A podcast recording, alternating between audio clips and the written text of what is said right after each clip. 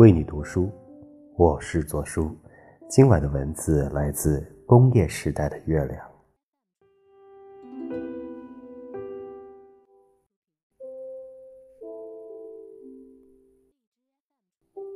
作为生活在这个世界上的人类，我们或多或少对自己有一些了解，同时也会对他人有一些了解。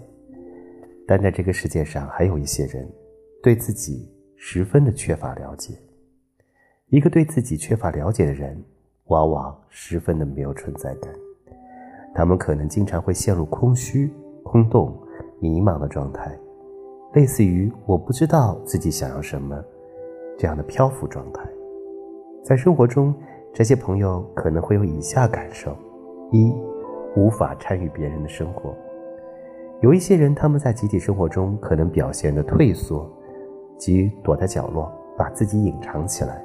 因为不知道自己对别人意味着什么，或者根本想不出自己对别人意味着什么，他们就像生活的旁观者一样，旁观着别人的在生活，而无法参与其中，或者即便参与其中，也有可能会游离在外。二，感情淡漠，缺乏情感体验。还有一些人，他们的外在很满足于社会主流对人的要求。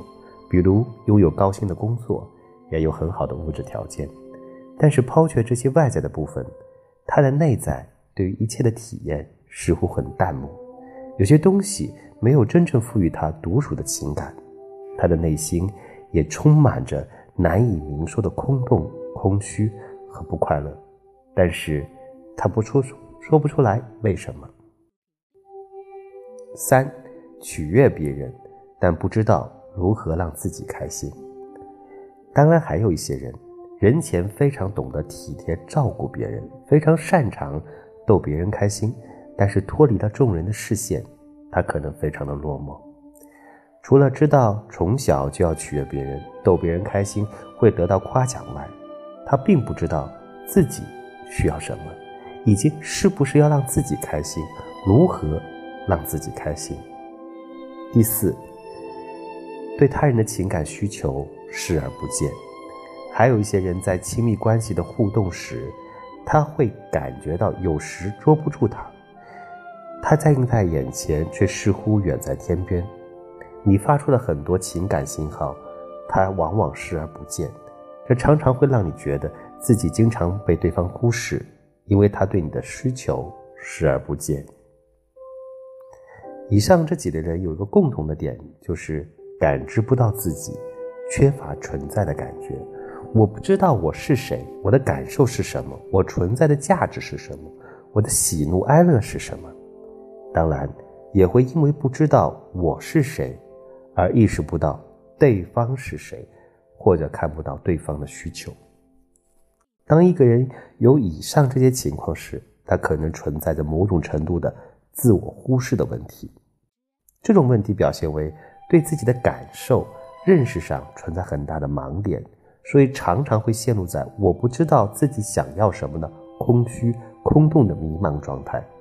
按理说，我们每个人自己应该是最了解自己的那个人。是什么原因导致一个人养成了自我忽视的模式呢？对自己如此陌生呢？原因大概有以下几个方面：第一，从幼时的情感忽视到长大后的自我忽视。一个具有自我忽视模式的人，往往可能生活在一个从小对其情感进行忽视的家庭。这样情感忽视可能表现为以下几个方面：一、父母看不到孩子的感受。这类家长往往把孩子看得太简单了，他们以为孩子只要吃得好、穿得好，物质条件提供得好，孩子就会发育得很好。他们日常生活中根本不关注孩子的内心。当孩子有情绪或者感受时，这些家长往往置之不理，或者否定孩子的情绪和感受。比如，孩子第一天上幼儿园不习惯会哭，家长不理解、不理会孩子的感受，反而会说：“哭什么哭？有什么好哭的？到了年纪就要上学，看别人不都上幼儿园吗？”然后这个孩子可能觉得只能一个人在那里哭啊哭啊，哭一会儿，只好不哭了。这样的事情发生多了。孩子就会觉得哭等表达自己感受的方式是不合理的，所以他就会压抑自己的感受和情绪，尽量的不再表达感受，因为表达也不会被理解，更不会有人懂得他。压抑久了，他体验自己情感的能力被大大的弱化了。第二个就是父母否定自己孩子的感受，这种情况往往发生在控制欲比较强的家长身上。这种家长往往以自我为中心，会以自己的感受去要求孩子。比如，一个孩子生性腼腆内向，见人容易害羞，但是他的妈妈可能不顾孩子的感受，命令孩子必须活泼外向，见人就要去打招呼，并且对他表现出来的害羞腼腆进行排斥，认为孩子这样子表现非常没有出息，非常丢人，是错误的。一个孩子在外面被人欺负了，妈妈看不到孩子的委屈。却又嫌弃他无用，为什么没有欺负别人，单单欺负你呢？当父母看不到孩子为什么会这样，也不去了解孩子为什么会这样，而是一味的要求孩子按照父母的标准去表现，这样的孩子对自己的感受正确性会有很大的怀疑，久而久之，他就会养成自己感受不重要，必须按照父母的感受来进行行为的模式。长大之后。他就会尽量多去照顾别人的感受，而对自己的感受熟视无睹。而且，当自己的感受和别人的感受冲突的时候，他会认为自己的感受是有问题的，会陷入深深的自责和愧疚的状态中去。为了讨好别人，他的一切都是围着别人的需求来转的。所以，一个潜在的信号会在他心里运作：我不重要，这个世界是别人的。也许有一天，他也厌倦去讨好别人，他活成了世界的旁观者，因为与人的链接不能带给他滋养。第三种，父母向孩子持续的发出的反馈信息是：你的感受不重要。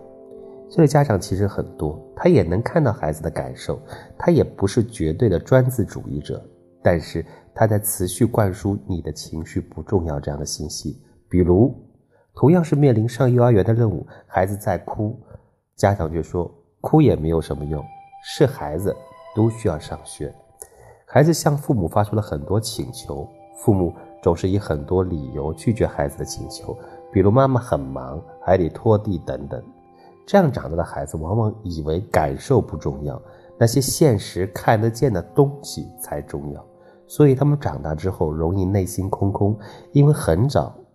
就让自己的情感和情绪失去了现实链接的可能性。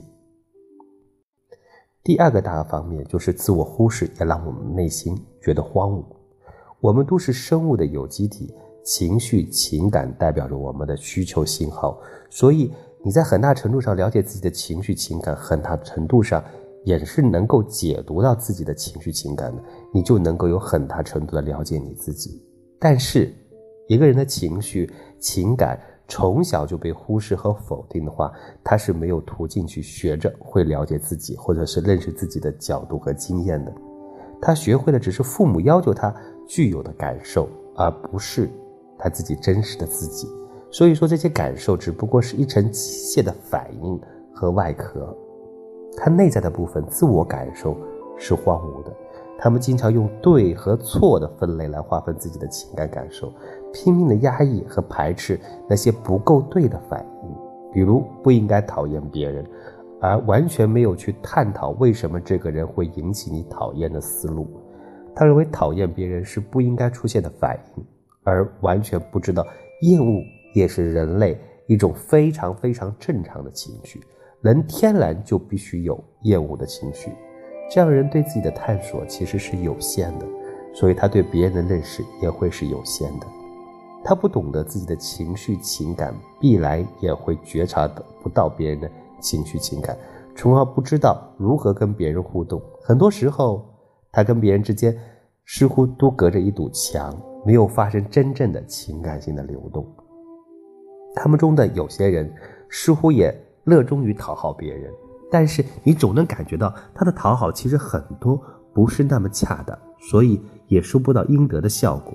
因为本质上，他们与人的亲近行为不过是来源于幼时父母的训诫而产生的不得不那么做的戒律，而并不是他们内心真的懂得这个人的需求，而做出自然而然的情感流动，所以他们并不特贴心，而且往往都特别的辛苦。一个人越是了解自己、体察自己、认识自己、看清自己，才能真正的去了解别人、看清别人。看不到自己需求、不了解自己需求的人，他也没有能力真正的看到别人的需求，真正的了解别人的需求。毕竟，自己的镜子如果是模糊的，又怎么可能有能力清晰的去反映别人呢？所以，这样人容易找不到存在感，因为他们似乎没有真正的活过。所谓活着的强烈感觉，一般是要被照、被世界照亮自己的，要么就是自己照亮世界。这样的人，也许从来没有被照亮过，也不知道如何照亮世界，甚至从来没有被开启过照亮世界的动力。所以，他们不知道自己要什么，会陷入在莫名的空洞和空虚当中。到了最后一个问题了：如何走出自我忽视，活出自己的存在感？一个人想要从自我忽视中走出来，重建存在感，可能需要做以下几项工作：第一，要加强对自己情绪、情感觉察和了解。一个人的情绪、情感就是他本身，情绪、情感不是坏的东西，不是需要被排斥、压抑的东西，相反，他们是你积极的、可以信赖的伙伴。他们的出现是告诉你，目前可能你有哪些需求、哪些匮乏、哪些渴望、哪些期待，而了解这些需求、匮乏、渴望、期待是非常重要。因为从某些意义上来说，一个人的人生就是这些需求、渴望、期待推动下去奋斗的一生。对这些东西的回答，就是构成了我是谁，我想要过怎样的一生，这些非常非常人生非常重要的问题的答案。这些问题、这些东西越清晰，你越会发现自己要的是什么。如果一个人知道自己要的是什么，往往他就会不再容易陷入到空虚迷茫的状态，因为他的动力被点燃了，他要去照亮整个世界，并且被世界照亮。第二，要重建内在的评价体系。从小被情感忽视的，一定缺乏内在的自我评价体系，他们会非常依赖外界对自己的评价，所以他们常常讨好别人，不敢表达自己的看法和感受，久而久之会把自己搞得很疲惫，渐渐的从这个世界里得不到滋养。在重建内在评价体系意味着什么？意味着重视和尊重自己的感受，而不是别人的感受；重视自己的价值判断，而不是外界的价值判断。每个人的感受都不太一样，所以每个人内在评价体系也不一样。你可以这么理解：为了一个国家要独立，要从殖民地的状态中解脱出来，他首先要建立的是什么？自己的律法体系。比如，一个女孩子习得了外界标准，可能是不能离婚，离婚就意味着外界人生的失败，所以她宁可在不幸的婚姻里待着，活得像行尸走肉，也不肯按照自己的感受。再一次寻找自己真实想过的生活，但是如果他能够尊重自己的感受，信任自己的感受，他可能就会挑出结了婚再离婚就是人生失败这样简陋的评价，而去追求自己感觉到更加幸福的另外一种人生。在这个世界上，最了解你的人其实是你自己，而不一定是外界，也不一定是别人。因此，建立评价体系的标准。肯定也是源自你内在感受和价值判断的，因此不要过度依赖别人的理解、外界的希望。说到底，人生是你自己的，鞋子合不合脚，你自己最知道。第三，学会自我关怀。自我关怀就是要学会自爱自己，比如犯错的时候会原谅自己，有缺点的时候要包容自己、纳悦自己，受挫折的时候要鼓励自己，受伤的时候要安慰自己。很多奇怪的事情是，很多事情是我们常常对别人做了，却不会对自己做。很多人都懂得如何去关怀别人，却不知道如何关怀自己。我们被教育很多爱别人的方式，却从来不爱自己。比如，我们自己犯错会攻击自己，自己发现自己有缺点时不接纳自己，自己受挫折的时候不鼓励自己，会加倍的打击自己；受伤的时候也不安慰自己，会加倍的嫌弃自己，让自己倍加受伤。学会自我关怀，就是把关怀别人、爱别人的能力用在自己的身上。你好了，才有能力和机会去关怀别人。不要再做那些牺牲自己去关怀别人的事情，因为这样的事情不能够持久。当你总是在付出没有回报的时候，你会愤怒，尽管你会压抑它，但是渐渐的你会关闭心门，把自己蜷缩起来，而渐渐丧失所谓的存在感。第四，向世界表达你的渴求和需要。需要、感受、渴望是每个生命天然具有的权利。生命的热情就在于需求和渴望的过程。可以说，你越能表达自己的需求和渴望，你的生活热情就越多，你也就越能感受到自己的存在感。一个人表达自己的需求和渴望的过程，也就是他参与世界、影响世界和世界互动的过程。你以为你做的是冰冰冷冷的事业，不是事业，不是事业，其实只是个载体。里面承担的是你的激情和理想。所谓的理想，不过就是渴望。你以为你娶的是媳妇，不过不对，这个媳妇承担的是你的爱欲、审美以及对于异性的美好向往。这些东西是与生俱来的，你不要压抑它。你需要的是大胆的参与到这个世界上来，然后把它表达出来。在这个过程当中，相信总有那么一些瞬间，你是被世界照亮着的；也有那么一个瞬间，你点亮了世界。因为这些点亮的时刻，你有了存在的意义，也有了活着的价值。如果你总是为外界或他人活着，这个世界就是别人的，你注定只会成为他的旁观者。但是，当你为自己活着，这个世界就是你的。而这个，就是一个人的存在感。